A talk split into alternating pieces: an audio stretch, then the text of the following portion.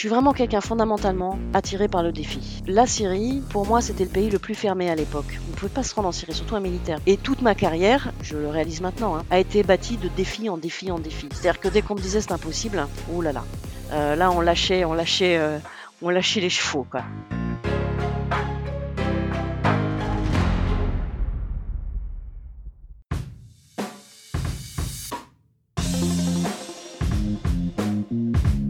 Hello hello, c'est Loïc Blanchard, le créateur et host du podcast indépendant Les Frappés.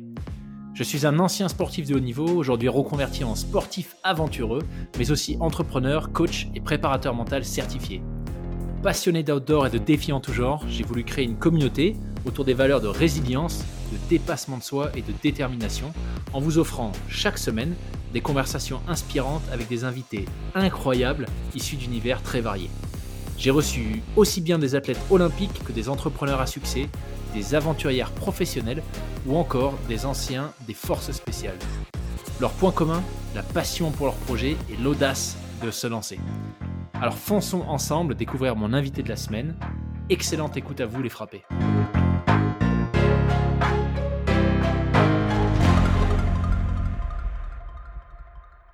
Eh bien, bienvenue Enora sur le podcast. Bonjour, merci de m'avoir invité. Avec grand, grand plaisir. Je suis super content euh, qu'on puisse échanger aussi rapidement après euh, la publication de ton livre, puisqu'on va en parler. Euh, moi, en tout cas, c'est comme ça que j'ai découvert ton profil, grâce, grâce à Louis, Louis de Mareuil, qui, bah, qui s'occupe de la maison d'édition Mareuil Édition, avec qui j'étais entré en contact après avoir reçu Louis Saillant sur le podcast, donc un ancien des forces spéciales et qui du coup m'a envoyé un mail, je crois début avril, puisque la sortie de ton livre, si je me rappelle bien, c'était le 4, le 4 avril. Il me semble, oui. Ça? Oui. Euh, et du coup, quand j'ai vu, euh, bah, quand j'ai vu le, petit résumé qu'il proposait, je me suis dit, oula, ça serait, ça serait juste génial. Euh, bah, déjà un que je puisse le lire et deux que je puisse échanger avec Enora. Et c'est chose faite, donc je suis absolument ravi. Donc merci encore pour ta disponibilité. Merci. juste avant qu'on se lance, je vais quand même préciser quelque chose pour les auditeurs, les auditrices. Donc, Enora, ce n'est pas ton vrai nom. et ce que tu racontes dans le livre, c'est une, une, expérience de, de, quatre mois que tu as, pu vivre, euh, en l'occurrence en Syrie, en tant qu'officier d'enseignement. Euh, mais du fait de ton activité, euh, on va s'en tenir habituellement. On, parle du parcours assez général, mais voilà, on, fait un balayage un peu chronologique de, de, la vie de mes invités. Là, du fait de ton activité, on va s'en tenir à ce que tu as vécu en Syrie, ce que tu racontes dans le livre, et on ne pourra pas échanger sur ce que tu fais actuellement. Euh, puisque tu es toujours, euh, tu, es toujours euh, engagé, ou, ou, ce que tu as fait avant la Syrie. Voilà, bon, petite précision un peu inhabituelle, mais, mais c'est c'est la réalité quand on reçoit des invités qui font des choses incroyables, il faut s'adapter à leurs contraintes. Merci. Maintenant, que le cadre est posé, ce que je t'invite à faire, c'est peut-être nous expliquer brièvement bah, quel a été ton parcours jusqu'à ce, départ en Syrie en, en 2011, si j'ai bonne mémoire, 2011. Et puis, euh, en quoi a consisté euh, cette mission et puis dans quel cadre tu l'as fait euh, Peut-être pour commencer par ça? Alors, avant d'arriver en Syrie, j'arrive en Syrie en, avril 2012. même, non, pardon, j'arrive en Syrie en mai 2012. Et avant cela, ça fait déjà quelques années que je suis militaire et ça fait déjà quelques années que je connais la Syrie. Donc, moi, je me suis engagée dans l'armée de l'air après mes études à l'époque, je souhaitais, je souhaitais absolument travailler au Moyen-Orient et, après Sciences Po, j'avais pensé faire une prépéna et puis tenter les concours du Quai d'Orsay et puis avoir une carrière de diplomate au Moyen-Orient.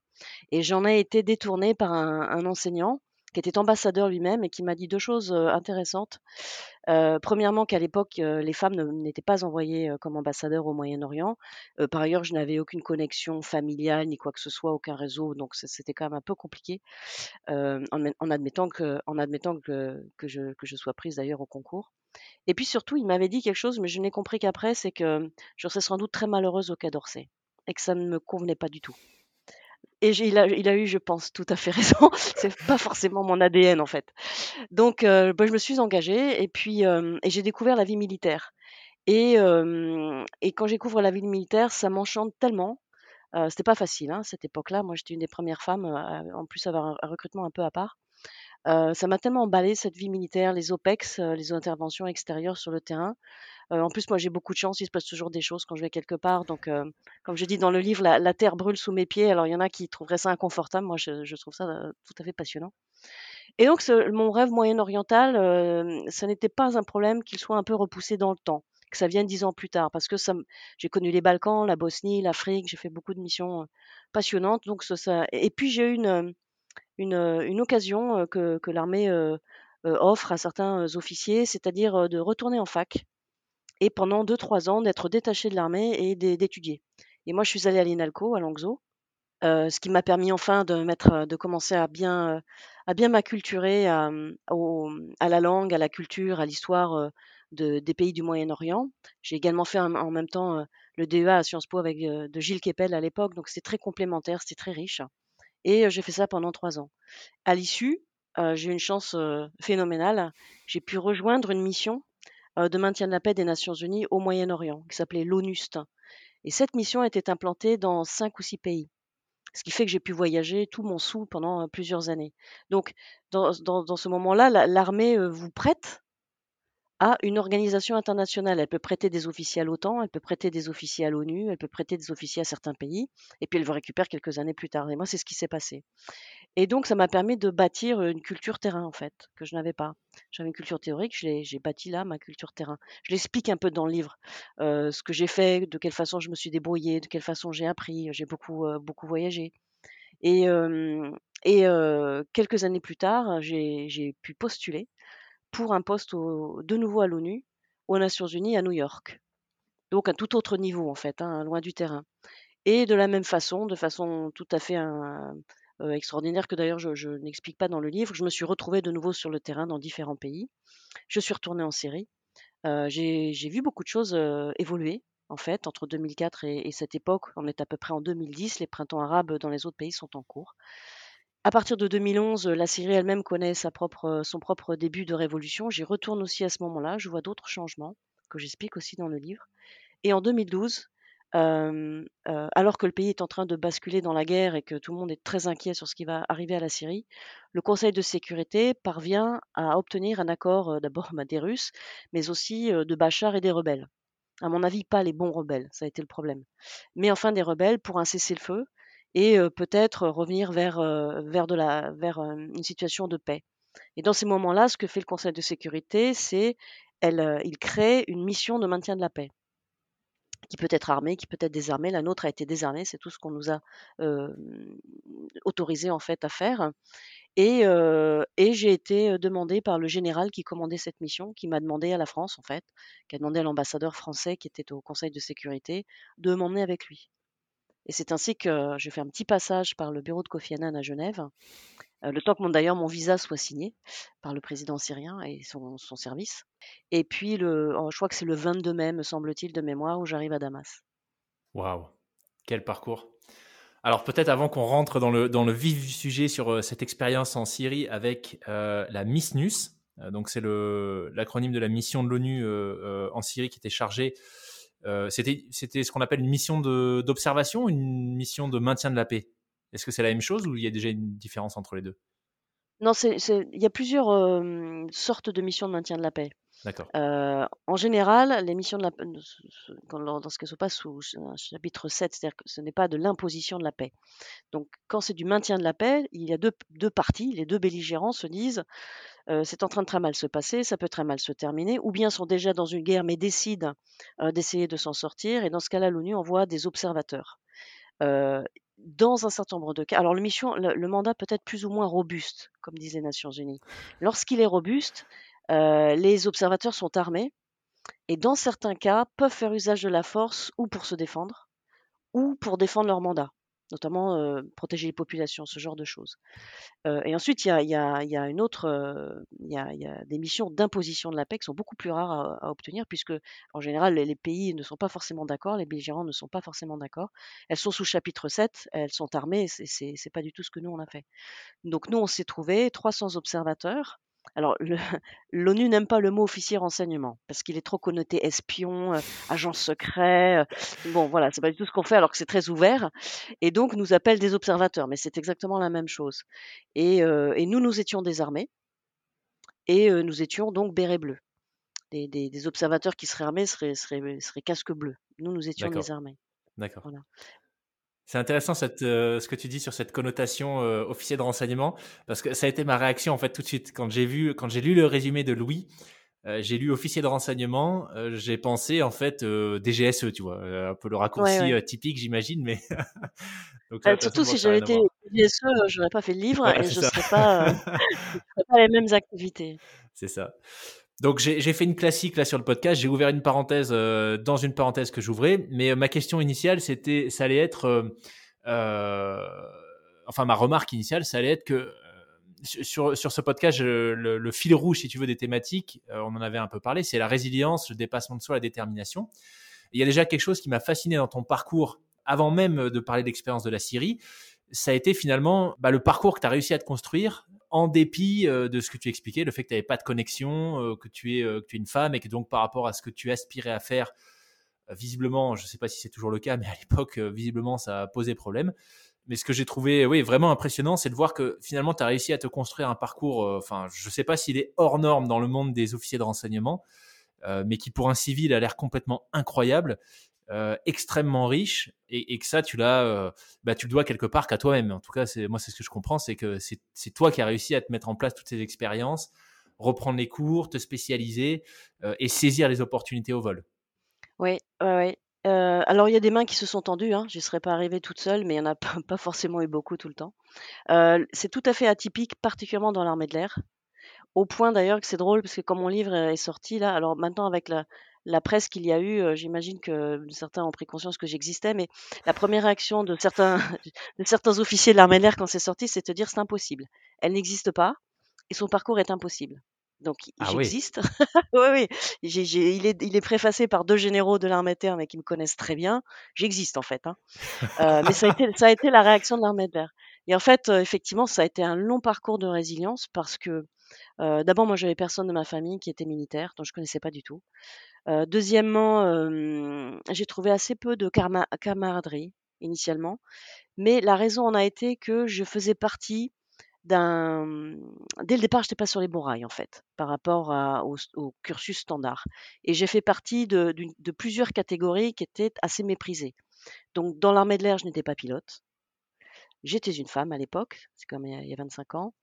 J'étais recrutée sur diplôme, donc je n'avais pas passé les concours pour être élève officier, je n'ai pas de lycée militaire, ce genre de choses et en plus j'étais littéraire et ça, ça n'a pas été loin d'être 100% de ma catégorie à un moment.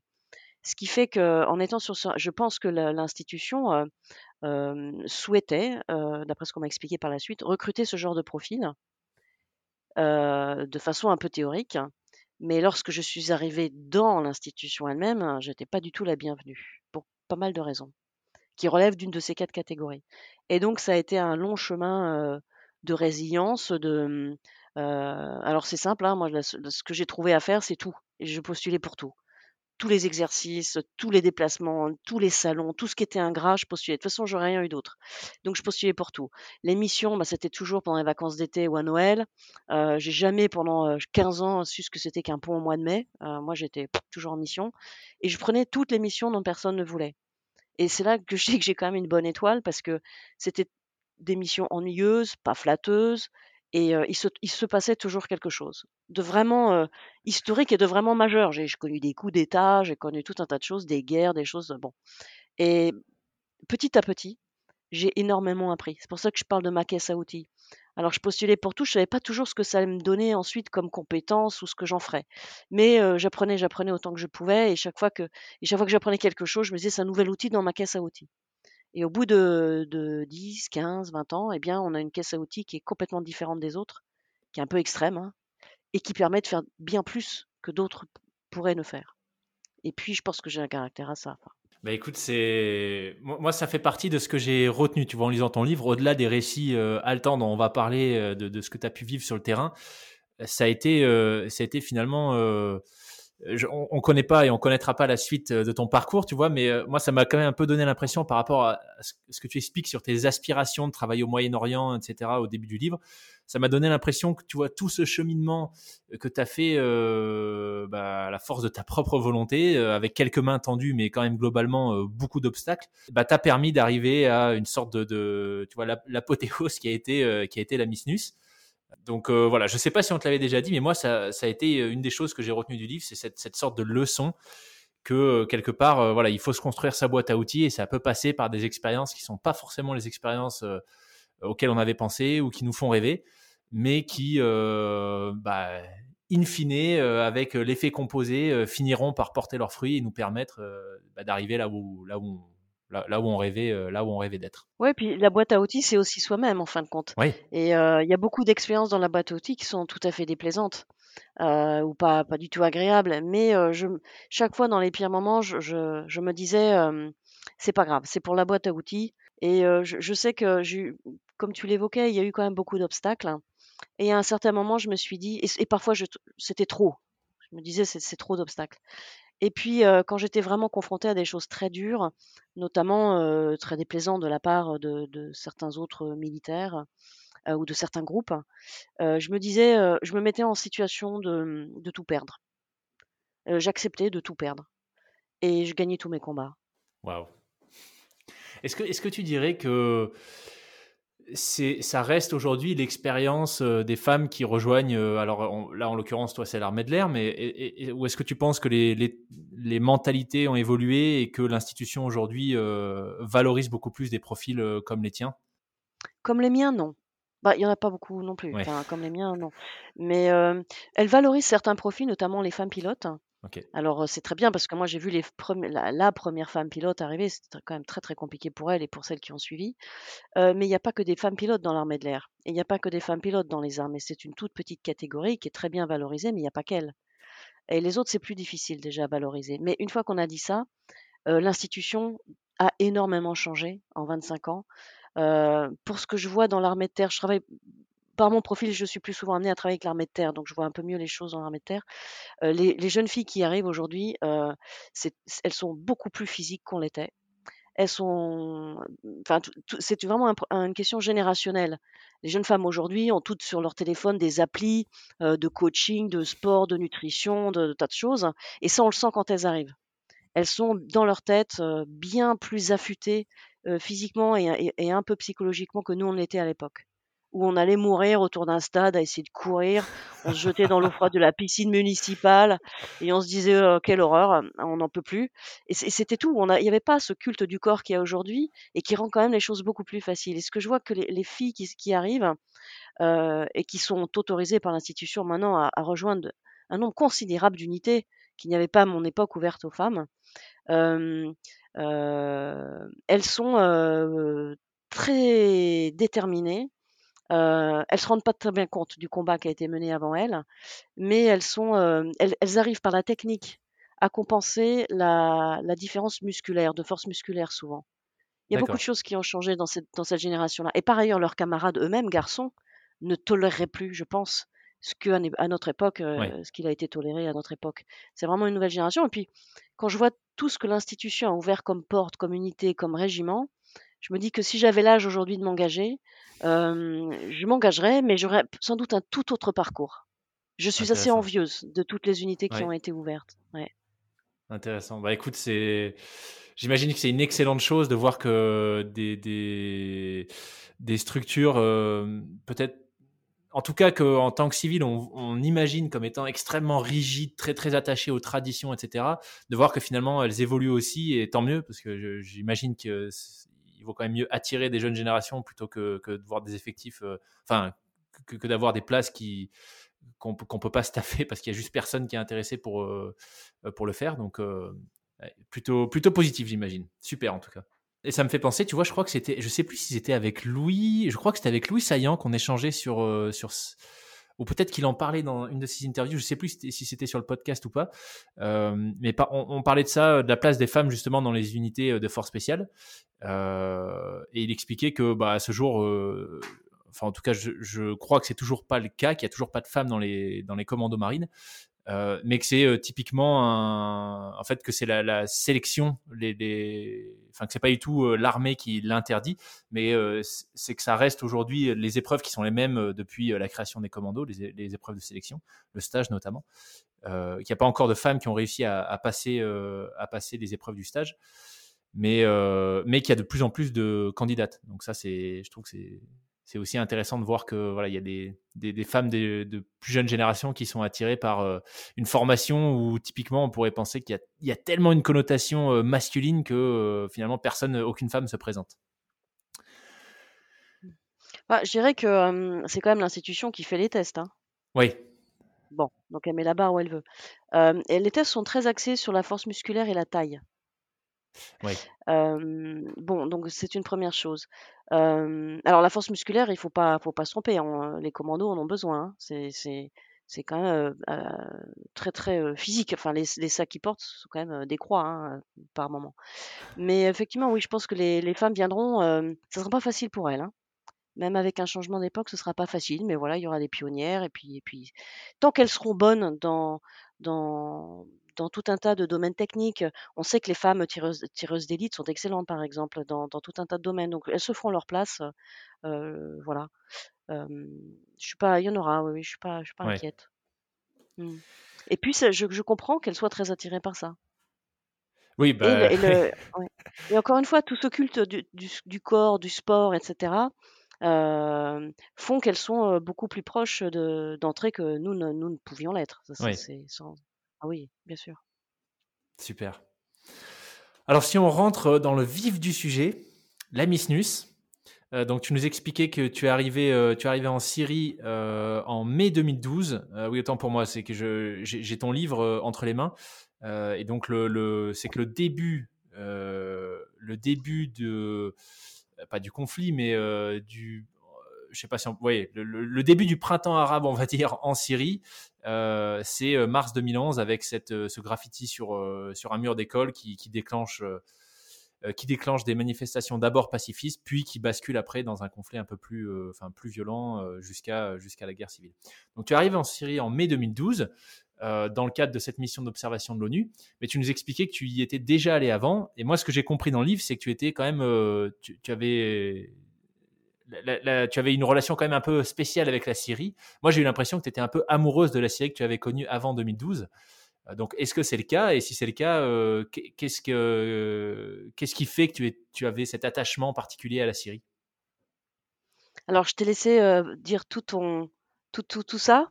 Euh, J'ai pour, dit une bêtise. Pour, que tu puisses le... non, non, pour que tu puisses le conserver. Non, tu n'as pas du tout dit de bêtises. C'est moi qui n'ai pas complété tout à fait la fin de, de, de ta question sur les commandos.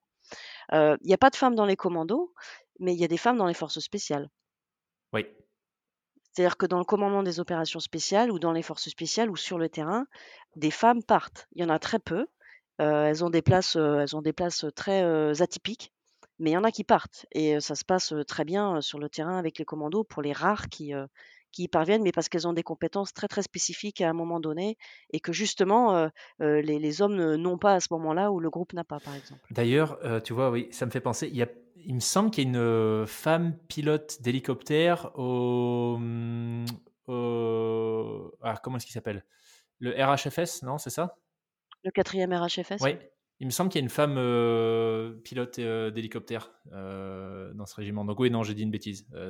c'est pas qu'il n'y a pas de femme force spéciale, c'est que ouais, c'est peut-être avec les commandos en unité, mais intéressant de savoir qu'il y, y, a des possibilités de, de, partir avec ce type d'unité pour, de, pour des femmes. Ouais, faut avoir des, des, capacités particulières, il faut avoir un esprit particulier, il faut avoir euh, il faut, faut, être au bon moment, au bon endroit quasiment. Mais euh, le système, il y en a quelques-unes et, euh, et, elles font des choses assez remarquables. Donc, c'est et, et, les, et, elles sont très très bien intégrées avec les commandos qui savent qu'ils ont besoin de ces ouais. compétences-là. Donc, il y, y, en a quand même dans ce milieu-là. Excellent. Bah, écoute, j'espère que j'aurai un jour l'occasion d'en croiser une dans le cadre du podcast. Ça, ça pourrait être super intéressant, je pense.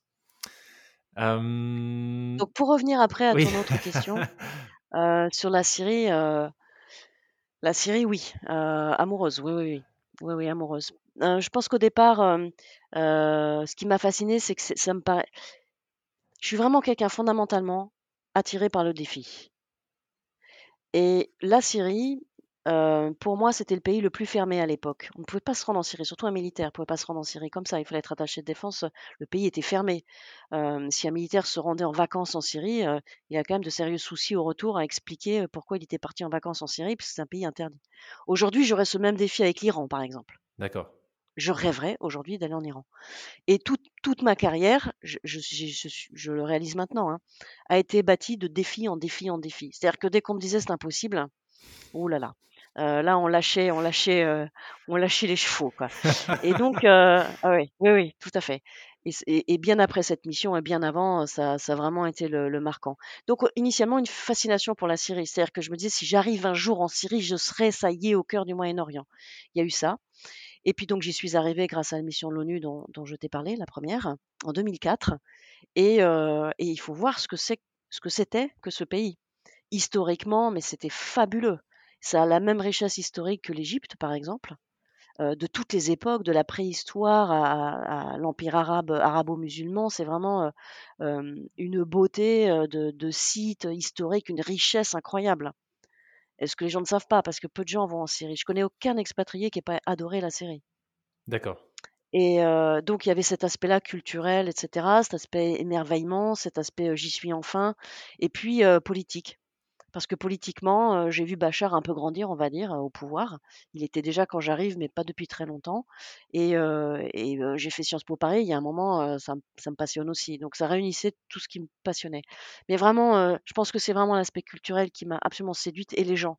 Et j'explique dans le livre à quel moment je m'en suis vraiment rendu compte, que j'étais très attachée aux gens, aux Syriens qui ne sont pas, qui ne sont pas des migrants perdus allant d'un bateau à l'autre et d'un pays à l'autre. C'est bien autre chose que ça que les Syriens. Des gens mmh. très éduqués, qui ont tout perdu et qui sont clochardisés aujourd'hui. Mais ce n'était pas du tout ça la Syrie. Et qu'est-ce que tu t'attends à trouver du coup justement en 2012 quand tu y retournes, vu le, contexte dans toute la région et, ce qui commence et les événements qui commencent à se passer, à se produire en Syrie? Euh, je redoute un peu, euh, je redoute un peu que la mission échoue, mais euh, je, je mets 200 de mon énergie à me dire que, que qu'on qu'il y a un petit créneau de paix possible et qu'on on peut arriver à quelque chose. Mmh. je prévois pas la catastrophe. Je ne veux pas même pas l'envisager en fait, la catastrophe qui va suivre.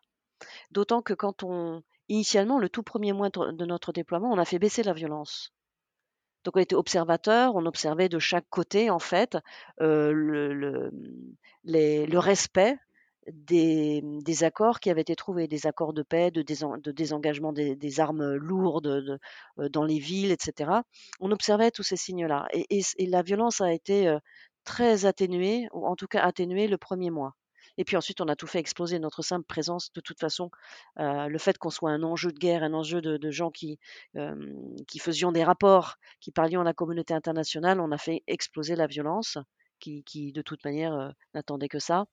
Et puis, et puis on s'est retrouvé avec un mandat perdu, en fait, une mission perdue et à documenter une guerre.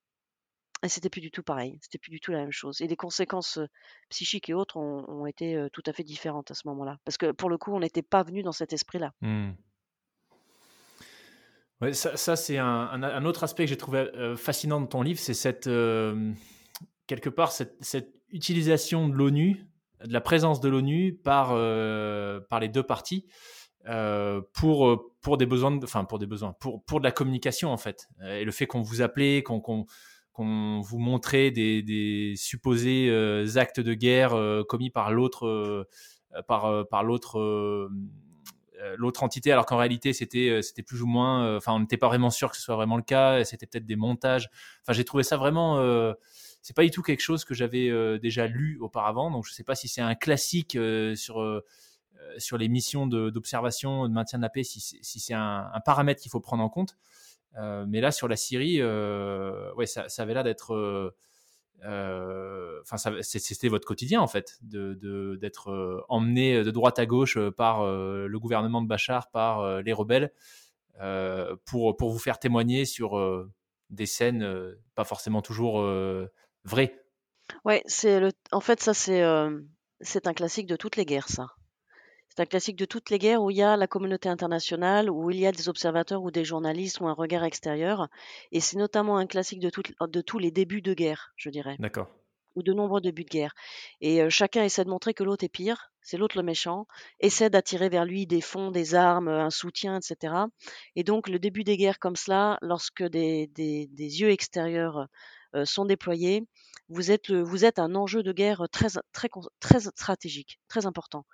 Et le but, alors donc effectivement, hein, vous allez, on vous appelle sur des mises en scène, des gens dont on dit, alors moi j'ai connu ça depuis les Balkans, enfin j'ai toujours connu ça, des faux massacres. Alors les gens sont vraiment morts, mais on explique que c'est la population civile.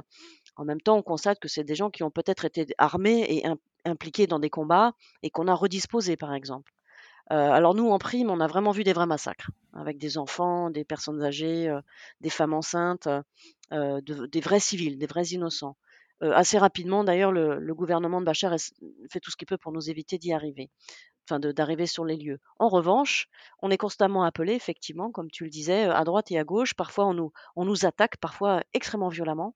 C'est un petit miracle quand même que tout le monde soit rentré. À ma connaissance, vivant de cette mission, simplement pour nous faire passer sur d'autres lieux, où là, des mises en scène, des mises en scène ont été faites, par exemple. C'est très typique. On vous montre des tas de, photos dans tous les états possibles. Vous, dans la morgue, dans toutes les morgues, on allait. Effectivement, on constatait que des policiers, des soldats étaient tués. bon, bien malin qui pouvait dire, ou des civils, et bien malin qui pouvait dire quel camp les avait tués. Mmh. C'est-à-dire qu'un soldat syrien, il avait très bien pu être tué par son propre camp, parce qu'il s'apprêtait à déserter, par exemple.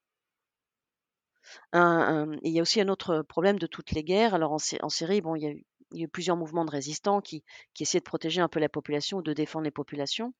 Mais il faut bien voir que toutes les guérillas, dès que, vous travaillez en mode de guérilla, les guérillas se, se mettent au milieu des populations, utilisent leur propre population comme bouclier. Donc cette guerre-là, on s'est dit, il n'y a ni blanc ni noir, en tout cas nous, parce que le reste de la communauté internationale avait choisi son camp. Mmh. Nous, nous c'était, on était beaucoup plus mesurés dans ce qu'on voyait et il est arrivé à plusieurs reprises qu'on rédige des comptes rendus qui allaient à l'encontre de ce que les médias annonçaient, des médias qui étaient d'ailleurs pas sur place, ou les diplomates annonçaient, ou les services de renseignement. beaucoup de gens étaient très mal renseignés euh, puisque les ambassades avaient fermé, il n'y avait plus de personnel, euh, il n'y avait plus que nous quoi au bout d'un moment. Et donc, et les humanitaires sans doute. Et donc, on, a été en porte-à-faux, on a, vraiment rédigé des, rapports qui disaient que bah, nous, ça ne nous semblait pas si naturel que ça. Et il y a une chose dont il faut particulièrement se méfier, ce sont, c'est tout ce qui paraît vraiment très évident. D'arriver sur les lieux, de voir des tas de morts, et c'est juste trop bien, ça tombe trop sous le sens de l'évidence. Ça désigne trop facilement quelqu'un. Et là, il faut faire très attention. Plus c'est facile, plus l'interprétation semble être facile, plus il faut se retenir d'avoir des conclusions définitives. Mmh. Alors vous prenez un maximum. Alors c'est là que votre, votre statut d'observateur ou d'officier de renseignement entre en jeu. C'est-à-dire que vous êtes là pour recueillir autant d'informations et de détails que possible de la scène, presque des scènes de crime, on va dire, pour en rendre compte. Mais pour ce qui est des analyses, il faut, très, il faut être très très précautionneux.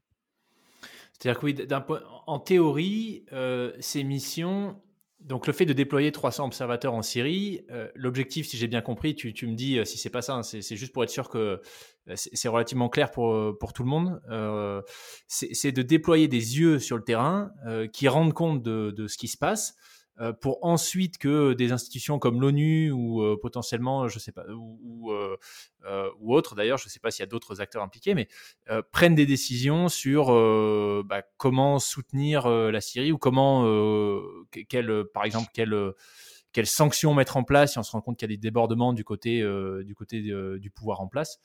Euh, mais voilà, c'est vraiment, euh, en fait, c'est un travail euh, de fourmi, d'analyse, de récolte de données et, de publication de rapports, c'est ça? Ça l'est devenu. la mission initiale, c'était quand même soutenir l'effort de paix et de cesser le feu qui venait d'être accepté par les deux parties. Donc c'était d'observer que tout ce qui avait été décidé dans le plan de Kofi Annan, tous les signes d'une bonne volonté de chaque partie étaient bien respectés. Et là où c'est devenu une autre mission, c'est lorsque ça, ça a échoué. Et, qui, et, là, on s'est mis à documenter une guerre. Et là, e, effectivement, euh, on a fait exactement ce que tu viens de dire. Mais la mission initiale, c'était pas du tout ça. C'est pas du tout de compter les cadavres et les, les, tirs de partout. C'est pas ça hein, au départ. Au contraire, c'est le contraire. On était venu là pour observer une paix qui ou un retour à la paix, ou possiblement une non bascule vers la guerre. Et ça, comment est-ce que tu, comment est-ce que toi tu l'as géré ce, changement radical euh, bah, non seulement de, de, tâches que tu devais réaliser dans la mission, mais aussi, enfin, je veux dire, ce qui, ce qui, est fou dans ton livre, c'est de lire que tous les matins, tu, tu, te levais, tu repartais à 200% dans ta mission, vous montiez dans des véhicules euh, criblés d'impact de balles d'AK-47 pour vous en reprendre le même jour et le lendemain. Enfin, comment est-ce que vous êtes, toi, tu as géré psychologiquement et en termes de, d'énergie euh, ce, switch entre une mission de maintien de la pied qui porte euh, ses fruits et, et la bascule dans la guerre civile la plus totale bah moi, c'était les Syriens qui m'ont tenu en fait. J'aurais, j'aurais été dans un pays que je ne connaissais absolument pas. Mettons, prenons un pays d'Afrique que je ne connais absolument pas. Est-ce que j'aurais eu la même volonté tous les matins de repartir? Là, je repartais parce qu'il y avait un sentiment d'urgence totale. Alors moi, j'ai eu la chance de pas, j'ai pas fait partie des gens qui ont été le plus attaqués en voiture. J'ai vraiment, euh, moi, j'ai pas du tout connu euh, la violence de la population contre moi. C'était très impressionnant. Mais moi, j'avais fait le choix de sortir des véhicules, de, toucher les gens, de leur parler. Enfin, donc j'étais relativement protégée. Euh, on m'a pas fait de mal. Euh, mais il y a des patrouilles qui, euh, du fait des mises en scène, justement, on voulait les entraîner. ouais, ouais, alors ils ont, ils ont des voitures qu'on a achetées, hein, des voitures blindées. Heureusement que c'était blindé, mais on les a achetées. Il y en a qu'on n'a pas ramenées. Hein. Ou alors, enfin, je sais pas comment on les a ramenées, mais on pouvait pouvait plus rien en faire. Bon, moi, j'ai pas connu de ce type. J'ai oui des rafales sur la voiture, mais enfin, ça devient ouais, ça devient commun. Enfin, ouais. Je parle plus de d'armes d'armes beaucoup plus lourdes sur les voitures. Ça, c'était très très impressionnant. Après, oui, c'est vrai que les, tirs d'AK-47, les gens savent en même temps que quand ils vous balancent quelques rafales dans la voiture, comme elle est blindée, en principe, ça passe pas à travers. Bon, ça finit par passer à travers au bout d'un moment quand même. Mais j'ai notamment un, collègue observateur qui a, réussi à trouver une, balle dans sa chaussure. Donc ça avait quand même traversé. D'accord. ça, peut, ça pouvait être vraiment très impressionnant. Mais moi, je me levais en me disant... alors, pendant longtemps, en me disant, c'est l'urgence totale, il faut absolument, absolument que qu'on puisse aider, qu'on puisse faire reculer les chars, ce qu'on arrivait à faire, qu'on puisse parler aux deux parties, qu'on puisse euh, le, mandat, un mandat comme ça de maintien de l'appel, une des, mots-clés, c'est l'impartialité. C'est vraiment l'impartialité, ça fait partie intégrante du mandat. Et donc, euh, en, me disant, euh, voilà, on va, on va aider les, bonnes volontés à, se reparler. Et puis ensuite, quand ça se passe mal, c'est-à-dire assez rapidement, je me dis qu'on va documenter on va documenter, on nous donne énormément de noms de gens disparus dans les prisons de Bachar, de gens torturés, de gens qui réapparaissent plus. on récupère tout ça et puis petit à petit, on se dit: «Bah, peut-être qu'un jour il y aura des procès, peut-être qu'un jour, en tout cas ces gens-là probablement n'existent plus». Il faut absolument qu'ils remplissent les bases de données de, mmh, du département des droits de l'homme des Nations unies pour qu'un jour peut-être, voilà, qu'on puisse documenter tout ça. Donc tout ça, ça, mmh, quand vous pensez vraiment que, vous travaillez pour les gens, euh, bah, vous repartez à 2000% tous les mmh. matins. Et je sais que j'en ai voulu à certains de mes collègues qui avaient plus envie, mais encore une fois, je me serais trouvé euh, dans un pays d'Afrique très effrayant, ne connaissant pas la langue, dans une situation terrible. Est-ce que j'aurais eu le, est-ce que je serais reparti autant? Je ne sais pas. Mais je sais aussi que j'ai toujours mis cet engagement-là tout le temps, toute ma carrière, dans toutes les missions. Ouais. Dans le cas de la, bah, série, ça avait, euh un, ça avait, un, goût particulier parce que je voyais devant moi détruire un pays et des gens que j'aimais profondément. Donc c'était, j'étais pas neutre. Enfin, j'étais impartial, mais mmh, j'étais vraiment du côté du, de la population.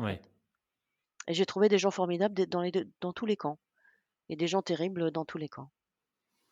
Ouais, ça c'est un peu une autre leçon que j'ai retenue du livre. pour être honnête, je m'étais 2012, oui, je, je, m'étais pas vraiment pencher plus que ça sur la situation en Syrie, tu vois, mais je me rappelle assez clairement du message que nous faisaient passer euh, les médias en France, euh, la communauté internationale, je sais pas, mais euh, voilà, c'était très rapidement Bachar égale le diable.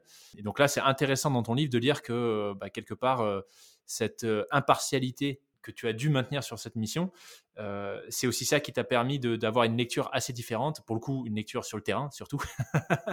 et donc, et donc voilà, ça fait Enfin, ça m'a permis d'avoir un nouveau filtre euh, quant, euh, à la lecture de certaines actualités, tu vois. Bon, là, en ce moment, malheureusement, c'est, l'Ukraine. Voilà, je me pose peut-être des questions sur, euh, sur certains messages que je ne me serais pas posé avant d'avoir lu ton livre. Donc, intéressant, mmh. Intéressant cette notion, tu vois, d'impartialité et, de, neutralité. Un autre sujet, enfin, quelque chose qui ressort assez clairement dans ton livre, c'est la, la déconnexion Oui, total, je crois. en tout cas, c'est le mot qui me vient. entre les, le commandement à New York, enfin en tout cas les, décisionnaires à New York et, et, votre réalité sur le terrain. Et, et, je me suis demandé régulièrement comment est-ce que tu avais fait pour gérer. Enfin, déjà, un, est-ce que, est -ce que ça a généré de la frustration Puisque quand bah, tu te retrouves en zone de guerre et qu'on vous demande de balader des VIP de droite à gauche pour délivrer des, des, keynotes, qui, enfin des, des PowerPoint dont l'utilité est proche du néant. Enfin, comment est-ce que tu fais pour gérer ça et, est-ce que c'est un classique de ce type de mission onusienne? Euh, le général, par exemple, qui part au bout de, euh, je crois, euh, deux mois de mémoire, le général néo-zélandais. donc ça donne vraiment l'impression qu'on a d'un côté les observateurs qui sont qui mettent les mains dedans, pour un peu vulgairement, mais voilà, qui sont qui sont confrontés à une réalité extrêmement dure et de l'autre un appareil onusien qui avec, avec enfin certains certaines règles certains fonctionnements qui semblent complètement aberrants vu le contexte Ouais, ouais, ouais, c'est vrai. Mais alors, il y a plusieurs choses dans cette question parce que il est vrai que l'ONU fait énormément de choses dans le monde. Hein. Les gens ne connaissent pas assez les agences de l'ONU, mais le Programme alimentaire mondial, l'UNHCR pour les réfugiés, l'UNICEF pour les enfants, tout ça, c'est l'ONU. L'ONU fait énormément de choses. Et avec beaucoup de, enfin, en tout cas, des millions de gens survivent et, repartent dans la vie grâce à l'ONU. Et ensuite, il y a cette notion de maintien de la paix, l'aspect militaire qui n'est pas celui dans lequel l'ONU réussit le mieux. Mais il y a une raison à ça. L'ONU ne peut faire que ce qu'on lui permet de faire. Mmh. Et quand on envoie des observateurs euh, désarmés avec des mandats euh, croupions, euh, l'ONU ne peut mettre en place que ce ce qu'elle a le mandat de faire.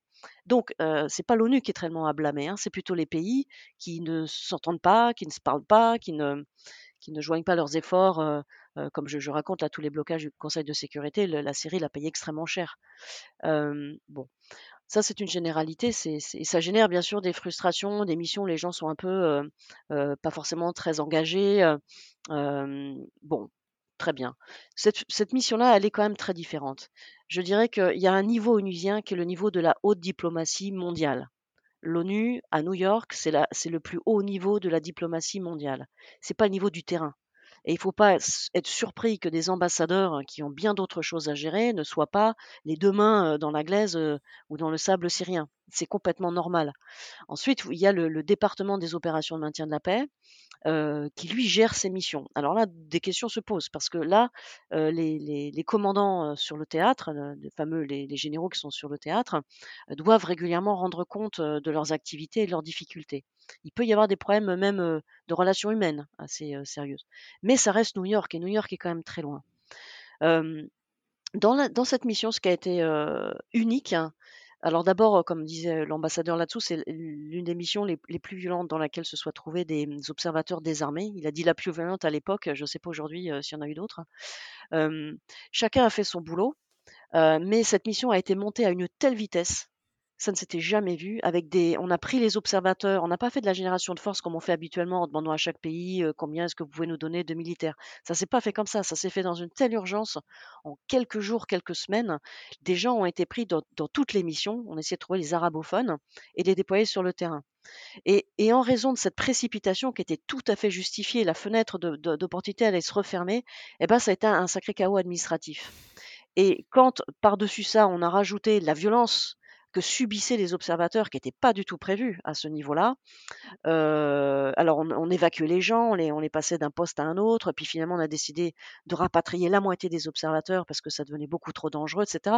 À peine arrivés, ils étaient déjà évacués, les civils eux-mêmes administratifs étaient partis, et donc c'est le coup anormal, une mission normale des, Nations Unies, ça se ça se passe pas aussi, de façon aussi chaotique.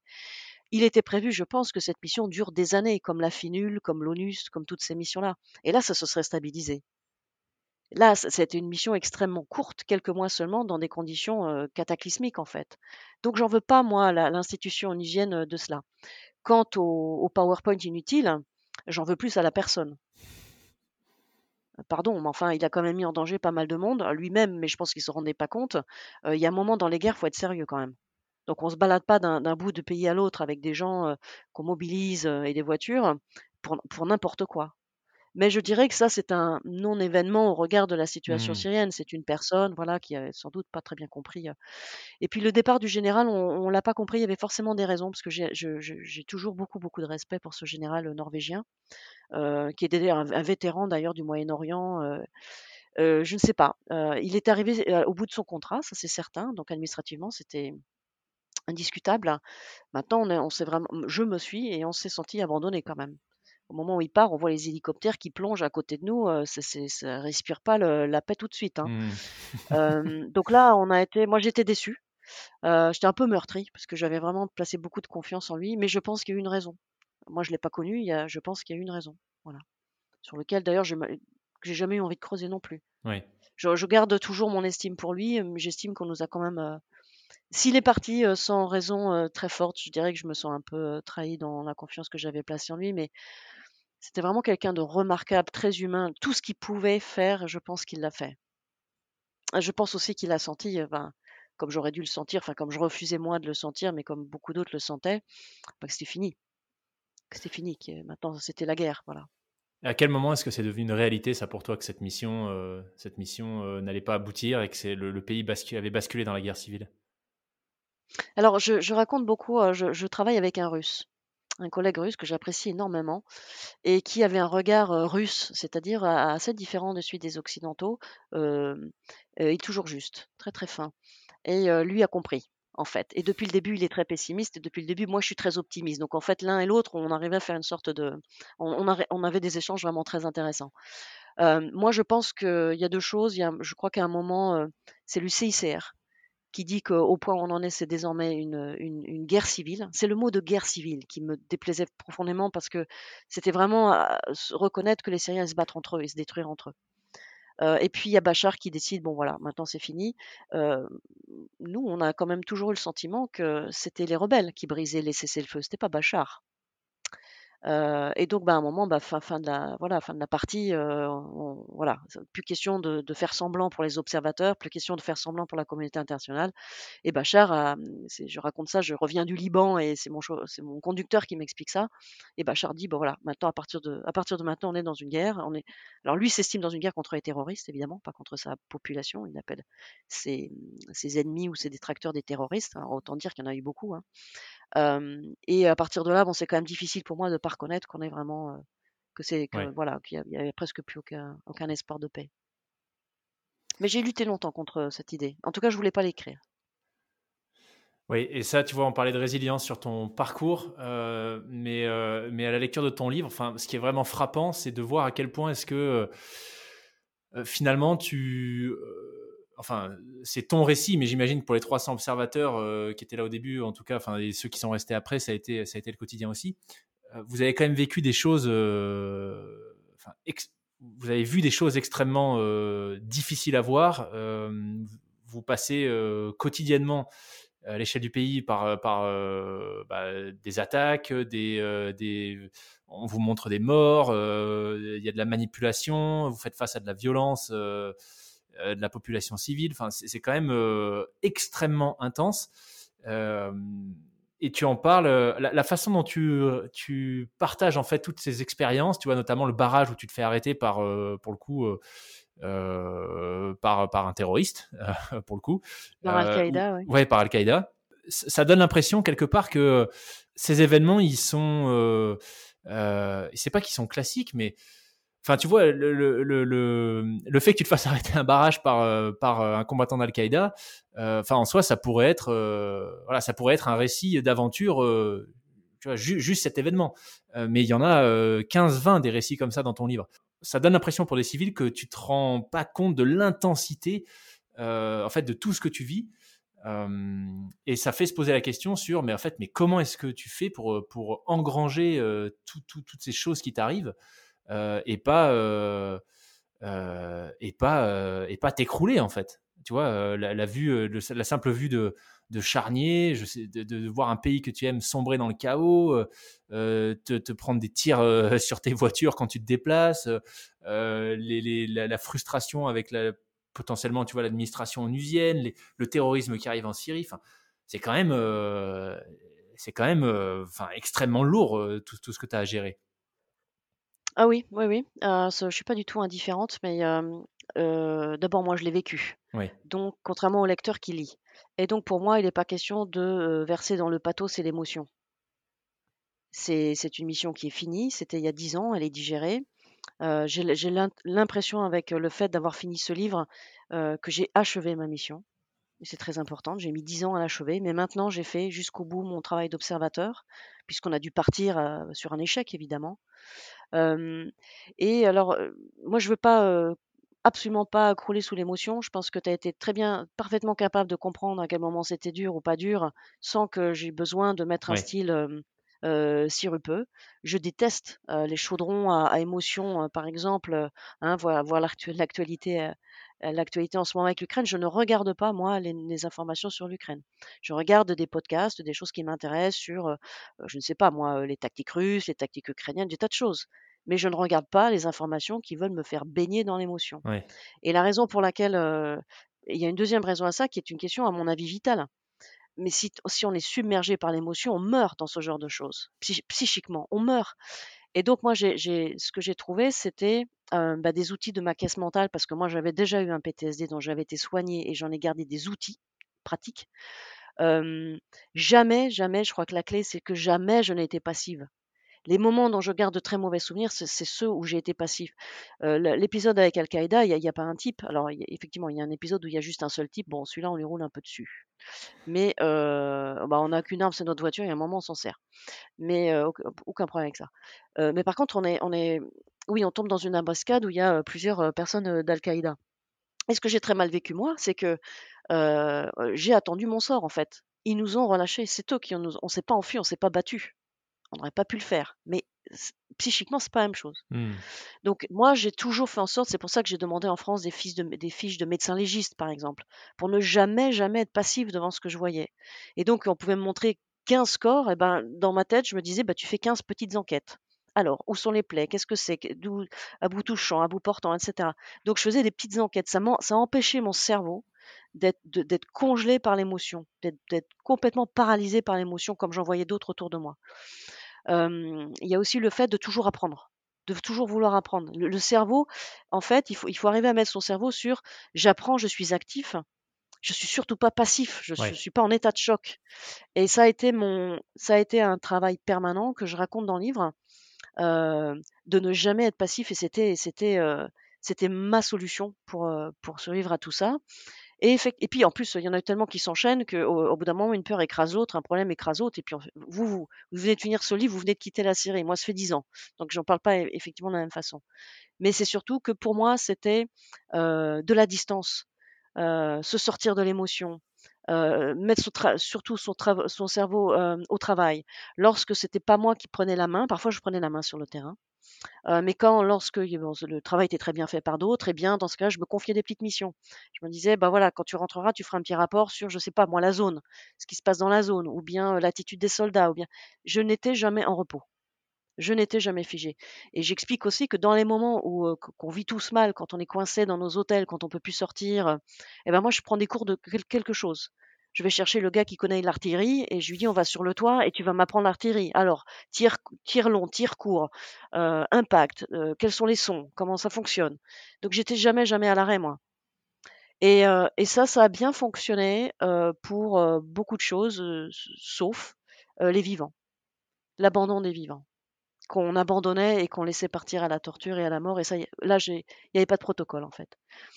J'ai j'explique dans le bouquin que, heu, pour aider, heu, mes camarades alors moi je suis pas médecin, je peux je peux rien faire de plus que de leur donner mes mes trucs et astuces et je je leur disais, «Il faut il faut absolument, découper nos actes.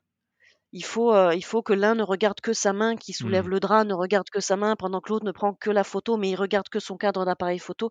Donc on avait plein d'astuces comme ça pour nous aider Je leur expliquais de faire des petites enquêtes et cetera. J'avais de garder toujours leurs lunettes de soleil les plus foncées possibles parce que ça change le visuel que vous avez des corps et des blessures. Moi, je gardais mes gants toujours dans des poches très, très compliquées d'accès sous mon gilet pare-balles parce que le temps que je les attrape, mes gants, ça me ça me laissait le temps de respirer, d'aller mieux, heu, de me remettre un peu d'aplomb, de mettre mon cerveau en marche. Donc j'avais plein de petites astuces comme ça que je donnais à ceux qui étaient intéressés. Mais là où c'était, heu, où les choses sont complètement différentes, c'est lorsque devant vous des humains sont emmenés, des vivants. Et là, c'est pas du tout la même chose. Après, il faut vivre avec quand même. Même si on ne peut strictement rien faire, il faut quand même vivre avec. Hmm. Tu évoquais du coup un, PTSD, donc euh, c'est euh, Post-Traumatic Stress Disorder. Euh, et, le fait, c'est vrai que tu, tu l'évoques dans le livre, tu as bénéficié, c'était quoi, un, protocole médical de l'armée israélienne, c'est ça, ça, Ou ça veut aucun rapport avec ça oui. Oui, c'était alors j'étais aux Nations Unies et puis je ne m'étais pas rendu compte de ce que j'avais. En plus, dans ces années-là, on en parlait peut-être moins, c'est peut-être moins connu, je sais pas. En tout cas en France, parce que j'ai été diagnostiquée rapidement par mes camarades qui m'avaient vu. J'étais une mission de plusieurs années, ils m'avaient vu un an avant et j'avais énormément changé. Je m'en étais pas rendu compte, mais j'avais énormément changé. Et alors pour les Canadiens, les Américains qui eux revenaient d'Irak et qui étaient très familiarisés avec cette notion-là, alors eux, ça leur a pas pris dix minutes. Hein. Enfin, ils se sont réunis un soir et ça a été réglé. Hein. Ils avaient, tout à fait diagnostiqué. Et j'ai une bonne étoile encore une fois parce que c'est incroyable d'ailleurs la chance que j'ai eue, c'est qu'au même moment, je suis allée voir un psychiatre à, Jérusalem parce que j'étais en poste en ce moment en Israël, en lui demandant des médicaments j'étais d'accord sur le, sur le pronostic, mais enfin, une fois qu'on sait ça, on fait quoi? Et, c'est ça, en fait, qui vient beaucoup à la pensée des gens, d'où, d'où un désespoir des gens qui ont des PTSD très douloureux. Ils se disent, mais maintenant, j'en fais quoi? Déjà, il faut le reconnaître, et ensuite, quoi faire? Et, et c'est là que je découvre qu'on, me fait rentrer dans ce programme expérimental de Tsahal à l'époque, donc de l'armée israélienne, pour ses soldats, puisque Israël étant frappé de terrorisme, etc., ils ont, beaucoup mis l'accent sur ce genre de, thérapie. C'est une thérapie à l'époque qui est, tout à fait bah, à l'état non pas d'embryon, elle est quand même assez développée, mais oh, je suis un peu un test. Nous sommes des tests, nous sommes un peu voilà. Et c'est extraordinaire. C'est un mélange de, plusieurs thérapies,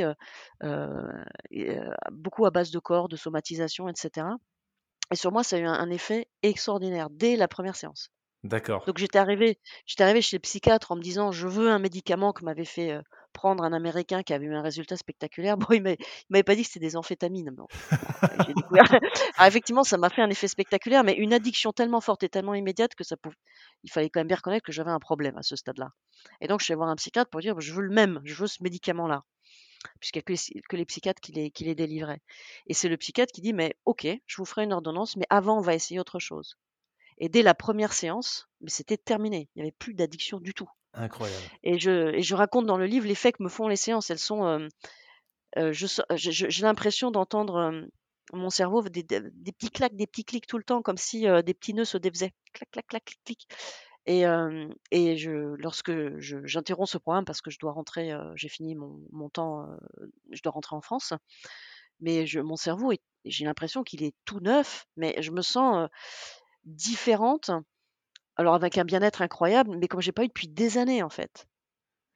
Et, peut-être même depuis toujours. Enfin, c'est, Et je sortais euphorique de ces séances. C'est-à-dire que je prenais plus ma voiture, j'ai l'impression d'être bourré. Ah oui. tu peux plus tu vas, tu vas, tu vas sortir de la séance et tu vas te prendre un panneau. Donc j'y allais à pied. C'est pour dire l'effet que ça faisait. Très très spectaculaire. Donc le message que moi j'ai voulu vraiment mettre dans le livre, d'ailleurs à, la demande d'amis policiers ou pompiers ou militaires ou des gens qui ne peuvent pas forcément parler aussi facilement que moi. Ils n'ont pas le même grade, ils n'ont pas la même ancienneté, etc. moi, ce que j'ai voulu dire, c'est qu'on en guérit. On en guérit.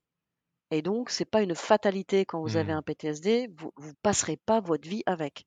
Ce qu'il faut trouver, c'est la thérapie qui convienne à soi-même. Mais on le voit tout de suite, c'est quasiment immédiat si ça convient ou pas. Donc, c'est pas la peine de faire six mois de, je sais pas quoi, d'analyse sur un canapé. le, bien-être, il, doit être très rapide, sinon il, y a énormément de thérapies différentes. Je suis pas médecin, encore une fois, je veux pas donner de conseils trop précis parce que je pense que ce sont des, professionnels qui doivent le faire et des professionnels spécialisés là-dedans. Donc il suffit pas d'être psychiatre, hein, il faut être spécialisé là-dedans. ça n'a rien à voir avec les gourous, c'était vraiment un programme très très efficace et, qui est tout à fait. alors je ne sais pas en France où on en est là-dedans, mais enfin ça peut être appliqué ailleurs, hein, ça c'est sûr. Et j'ai eu beaucoup de chance de parler très bien anglais, comme cette personne, et de pouvoir le faire à l'étranger. Bon, et c'est pour ça d'ailleurs que dans le livre je change de style quand j'écris ce passage-là, pour que les gens puissent ressentir les gens qui sont concernés puissent se dire je suis concerné. Moi aussi je ressens ça. Et se dire que c'est pas une fatalité. Je vois des sites de policiers qui se suicident, ça me fait toujours énormément de peine. Et à chaque fois, je, lis, il avait, il avait trop de souffrance, alors il s'est suicidé. Et j'avais lu sur l'un de ces sites en disant surtout n'attrapez pas de PTSD parce qu'une fois que vous en avez un, c'est fichu. Mais comment peut-on dire ça aux gens? Comment peut-on dire aux gens qui sont fichus? Pas s'étonner ensuite qu'ils se suicident. Mmh. Et donc j'ai voulu, euh, ce li- il y a, c'est- il y a vraiment une dimension importante euh, pour moi dans ce livre, c'est d'avoir, je- naturellement, je ne serais pas quelqu'un qui raconterait qu'elle a eu un PTSD, mais là j'ai vraiment tenu à le dire tout pour que les gens sachent qu'on n'est pas condamné par un PTSD. Et que non seulement ça, mais on se sent infiniment mieux après, quand on a été soigné de ça. Et plus encore, dans m- la résilience dont tu as parlé dans le livre, elle vient en grande partie de ça. J'ai des outils psychiques dans Ouais. ma caisse à outils que les autres n'ont pas parce que moi, je suis passée à travers ça de façon euh, constructive. Et donc, tous les petits protocoles que je développe sur le terrain, je les invente au fur et à mesure, mais c'est parce que j'ai cette richesse-là, en fait. Ça paraît dingue du coup qu'il n'y ait pas des, euh, des formations, en tout cas ce type de programme qui soit accessible euh, typiquement euh, aux observateurs qui partent sur des missions qui, qui dégénèrent au, point où, où la Miss Nuit a dégénéré. Bah, alors là, peut-être que c'est le cas. Euh, je- là, je, je pense que le général, alors le général Mood qui commandait la mission était extrêmement sensible à ce sujet, donc j'avais de très bons rapports avec lui. Il était très très attentif à ça et il voyait aussi qu'un problème allait se poser pour un certain nombre de gens. Et euh, les, les Nations Unies décident de faire venir un médecin du stress, comme ils Ah oui, l'appellent. Le problème, c'est exact. qu'il était, eh ouais, le, le problème, c'est qu'il était tellement stressé qu'on on l'a perdu tout de suite, lui. Il s'est enfui. Le médecin du stress s'est enfui. m'a- J'ai bien tenté de l'amener de force euh, auprès des C'est vrai. observateurs et il s'est- il s'est tiré. Et alors là, je garde une dent aussi. Euh, ouais, c'est c'est que je, je- c'est pour ça que je donne ni son nom ni son pays Ouais. parce que je, je, n'en garde pas du tout un bon souvenir. Et là, pour lui, lui, il nous a abandonnés. Le général Mood, il avait sûrement des raisons de partir, mais lui, il nous a abandonnés. Pour, mon- voilà. Mais c'est- c'est super intéressant ce que tu expliques sur le, les PTSD. En français, c'est. Euh, Syndrome post-traumatique. ah, Alors, il y a tout un tas de ouais. variantes. Ouais, Il y a des SSPT, SPT, je ne sais quoi. Enfin bref, c'est un cerveau blessé, très très blessé. Et, et on guérit pas, on peut pas se soigner seul son cerveau blessé, puisqu'il vous trahit en même temps en fait. C'est pas possible. Il faut vraiment du soin. Ouais. J'ai déjà j'ai eu une invitée, euh, Gillian Brown, qui est euh, canadienne. C'était le premier épisode anglophone du podcast, qui expliquait ce qu'elle avait mis en place avec son compagnon, euh, parce que tous les deux ont eu, euh, ont eu des PTSD. Lui était euh, euh, secouriste euh, sur les JO, des JO d'hiver au Canada, où euh, je crois la veille de l'ouverture des JO, il y a eu un mort sur une séance d'entraînement en bobsleigh de mémoire. Et ça a été le premier à intervenir. Et donc, elle expliquait, et elle, c'était pour d'autres raisons plutôt personnelles. Et, eux, ce qu'ils ont mis en place, leur, leur thérapie, en tout cas leur moyen de sortir, ça a été le sport. Et donc maintenant, c'est ce qu'ils proposent pour tout ce qu'ils appellent les euh, first responders, donc euh, les pompiers, euh, ambulanciers, euh, policiers, etc.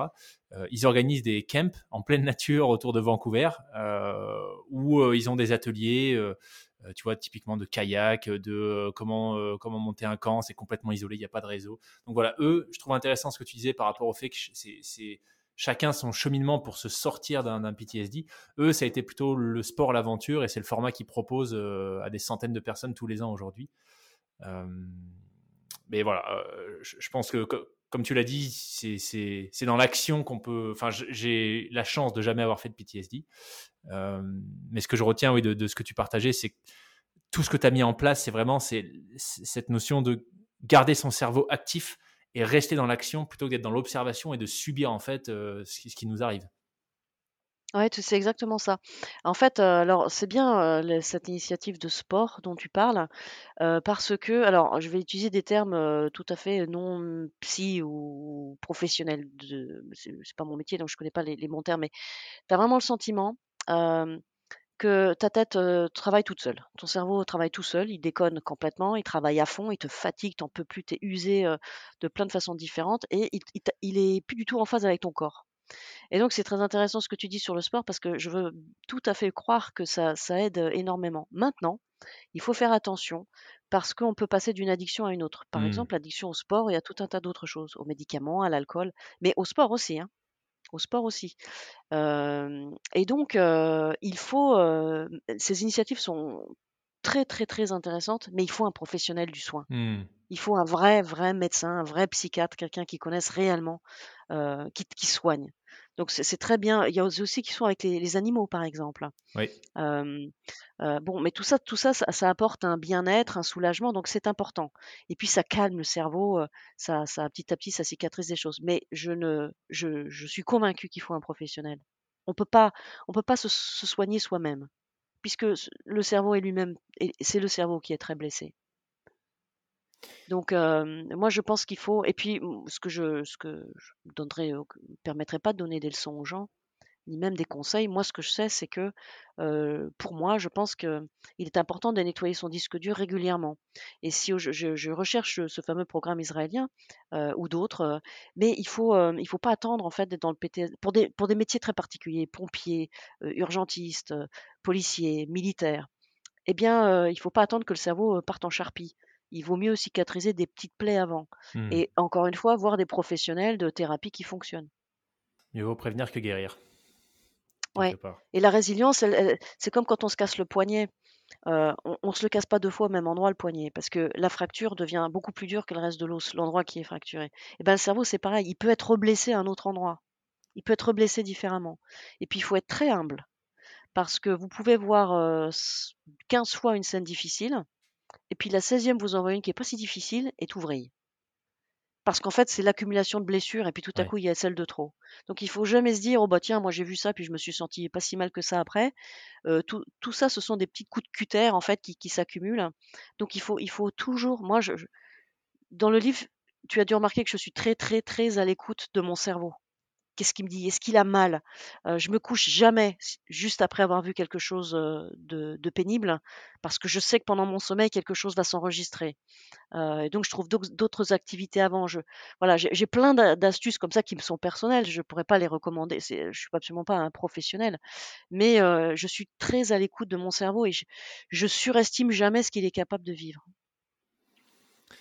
Ce qui est d'ailleurs euh, euh, très intéressant, c'est de voir. Alors, je ne sais pas si c'est ton cerveau euh, qui t'a envoyé des signaux ou si c'est cette sorte de, de gut feeling, euh, mais la, la fin de ta mission a une saveur un peu particulière puisque tu, tu, il y a quelque chose qui fait qu'à un moment donné, tu sens que toi, tu dois partir. Donc, c'est pas quand Ouais. la mission part que tu pars, c'est tu, tu sens, même si c'est arrivé très peu de temps après, mais quelque chose t'incite à quitter la Syrie. Euh, Donc, euh, aujourd'hui, avec euh, plus de recul, comment est-ce que tu décrirais ce, sentiment et, si c'était à refaire, est-ce que tu l'écouterais à nouveau? J'espère que je l'écouterai à nouveau. Je ne sais pas si j'ai eu raison ou tort ce jour-là, de décider de partir de la façon dont je l'ai fait. Ce que je sais, c'est que j'avais une sorte de alors ça a rien à voir avec PTSD mon cerveau malade ou pas, hein, rien à voir. Je ne comprenais pas depuis pourquoi j'avais un signal d'alarme dans ma tête à ce point? Pourquoi j'avais le sentiment que quelque chose n'allait plus autour de moi, que j'étais en danger et je voyais pas le danger. J'étais d'autant plus, inquiète que je ne je ne comprenais pas ce qui m'inquiétait. Heu, il y avait plus de tirs, il y avait plus de combats, j'étais pas fatiguée, la mission allait bientôt prendre fin, je voulais absolument aller jusqu'à la dernière minute de cette mission et pourtant, quelque chose m'a dit que, j'étais en danger. J'arrivais pas à comprendre quoi, ni même si j'avais raison. Mais je me suis dit: «Tu as quand même beaucoup de chance.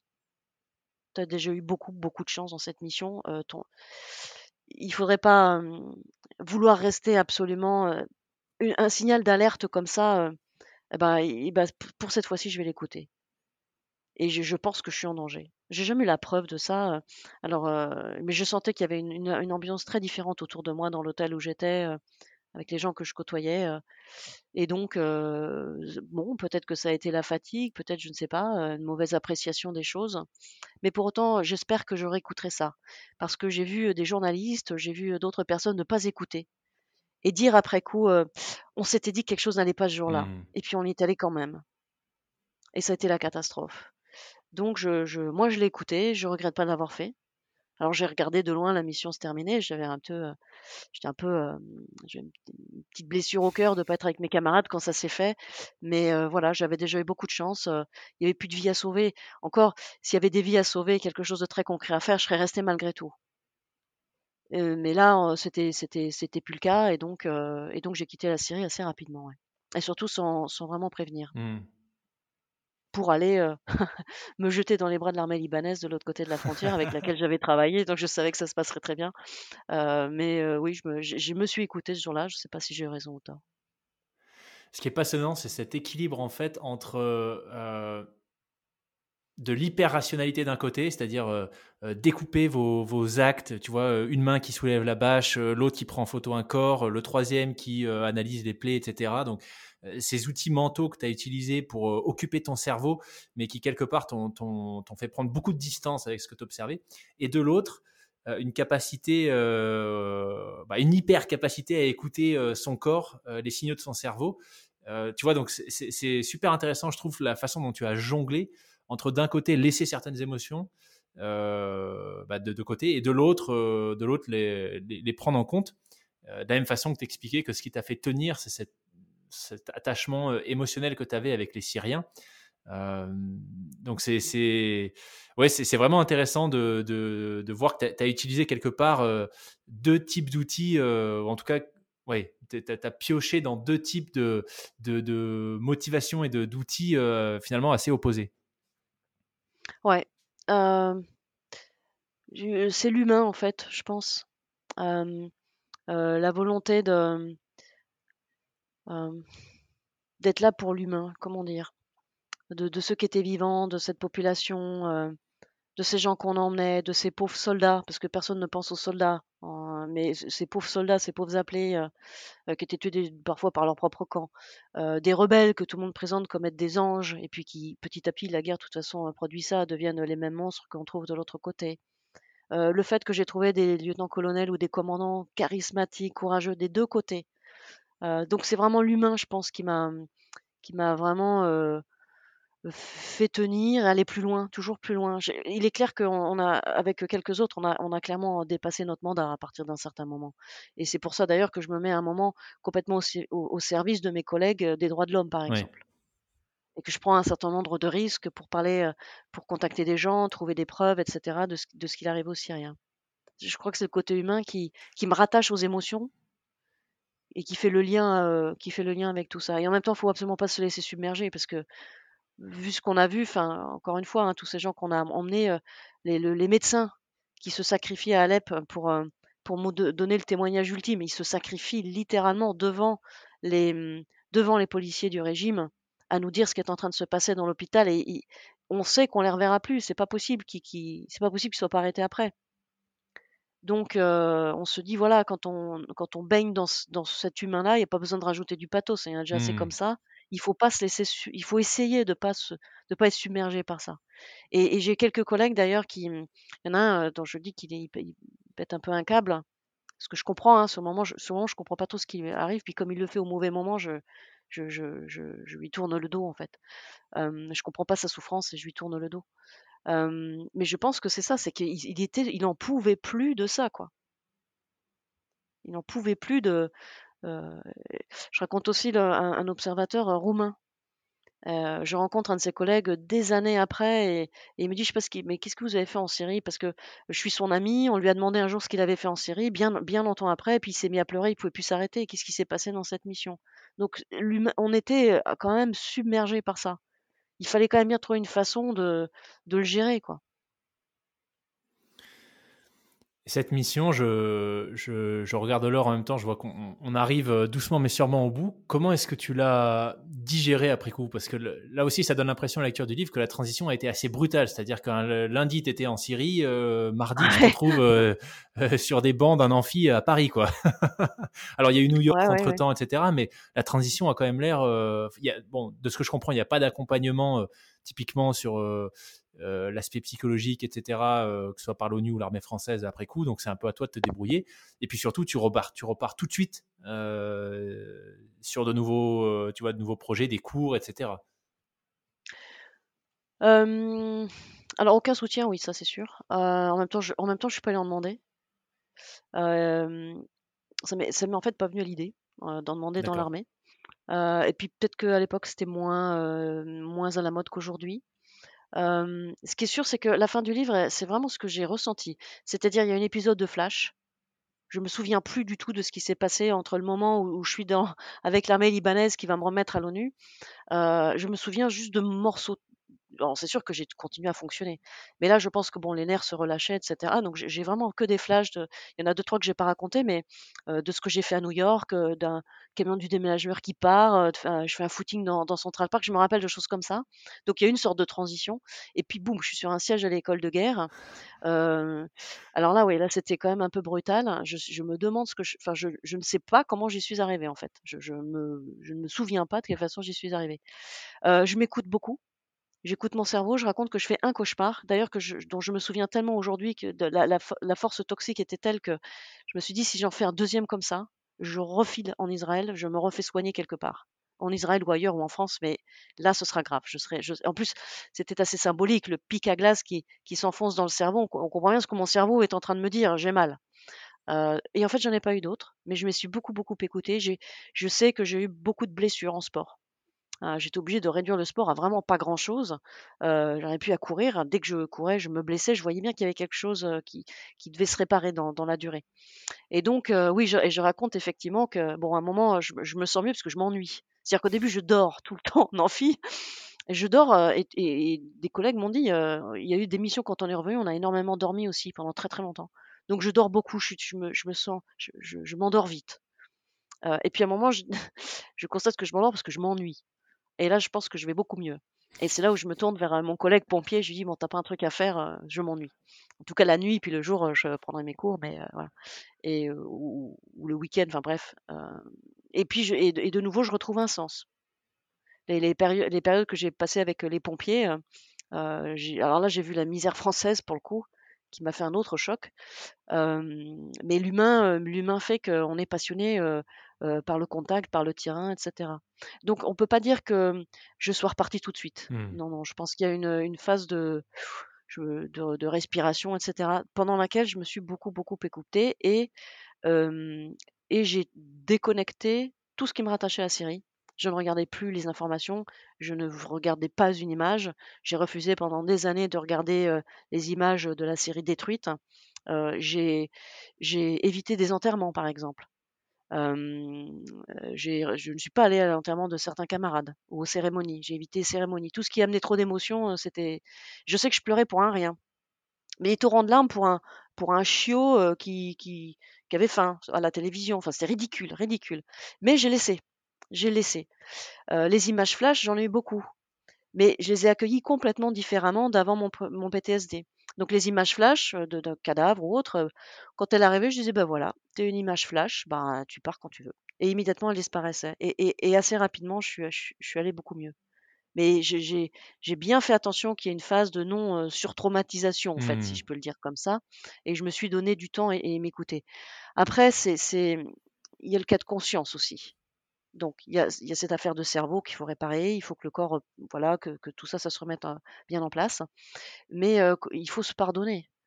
C'était là, le plus difficile quelque part parce que euh, c'est pas les morts, les morts ils sont morts. Voilà, je peux plus rien faire pour eux. Mais les vivants, tous ceux qu'on a laissés partir, il faut comprendre et ça, ça vient avec beaucoup de temps. Il faut comprendre que il y a une différence entre être lâche et avoir été impuissant. Il y a une vraie différence. Et quand on a compris ça, il faut se pardonner d'avoir été impuissant. Et quand je dis que ce livre que je viens de finir, c'est la fin de ma mission, voilà, j'ai fini ma mission. Je n'ai pas été complètement impuissante, puisque maintenant il y a un livre. Donc c'était pas si clair que ça quand j'ai commencé à rédiger le livre, mais je le comprends euh, très bien maintenant en fait. Donc moi je je donne de leçons ni de cours à personne. Euh, je ne suis pas du tout qualifiée pour ça, puis chacun a ses, chacun ses, parcours de vie. Mais en tout cas, je raconte ce que moi j'ai fait. Et qui peut-être servira à d'autres, je ne sais pas. En tout cas, qui en marquera euh, très certainement euh, beaucoup. moi, c'est vraiment un livre que j'ai lu. pourtant, c'est assez rare. Généralement, je suis plutôt. j'ai 15 livres que je lis en même temps et, peut-être la moitié que je finis. Celui-là, il m'a fallu 4 jours. Et pourtant, il est assez épais. mais un livre qui m'a vraiment marqué. Donc, euh, d'ailleurs, je ne sais même pas si j'ai précisé le titre depuis le début, c'est Quand s'avance l'ombre. c'est vrai ça? On m'a fait quitter. Hein. Donc Quand s'avance l'ombre euh, de Enora Cham, euh, Mara Édition. De toute façon, je mettrai tout ça, le lien dans la description euh, du podcast. et vraiment, je vous invite à le lire. Enfin, c'était un récit, même si je suis pas particulièrement enfin, j'ai toujours eu un peu une fascination pour tout ce qui est univers des forces spéciales, etc. Mais l'univers onusien un peu moins et, la politique, pareil. Et là, là, j'avoue que c'était, enfin, c'était vraiment très très belle découverte. Merci, c'est gentil. On est au bout. Moi, je vais te remercier euh, énormément pour tout ce que tu as bien voulu partager, euh, bah, en dépit de toutes les contraintes euh, liées à ton activité. On a quand même eu plein de détails sur la Syrie, ton parcours, et puis surtout sur toi en tant que personne, tout ce que tu as accepté de, partager sur bah, la façon dont tu as géré tes émotions, dont tu as réparé ton cerveau, comme, comme, comme, tu l'expliquais. Enfin, vraiment un épisode exceptionnel. Donc merci, merci beaucoup pour ton temps. Merci Loïc. Mais écoute, euh, qu'est-ce que je peux te, souhaiter euh, de, bah, tout le meilleur pour, pour la suite de tes euh, activités, des missions passionnantes, haletantes, de la chance, comme tu dis, hein, puisque c'est ce que tu disais, la terre brûle sous, sous tes pieds. Donc que tu, que tu continues à, vivre des expériences exaltantes. Et, et puis bah, peut-être à une prochaine fois pour un autre épisode sur, sur ton prochain livre alors. Peut-être, oui. Pas tout de suite, là je vais me reposer. Mon cerveau a besoin de se reposer. Merci beaucoup, Enora. Merci de m'avoir invité, au revoir. Au revoir.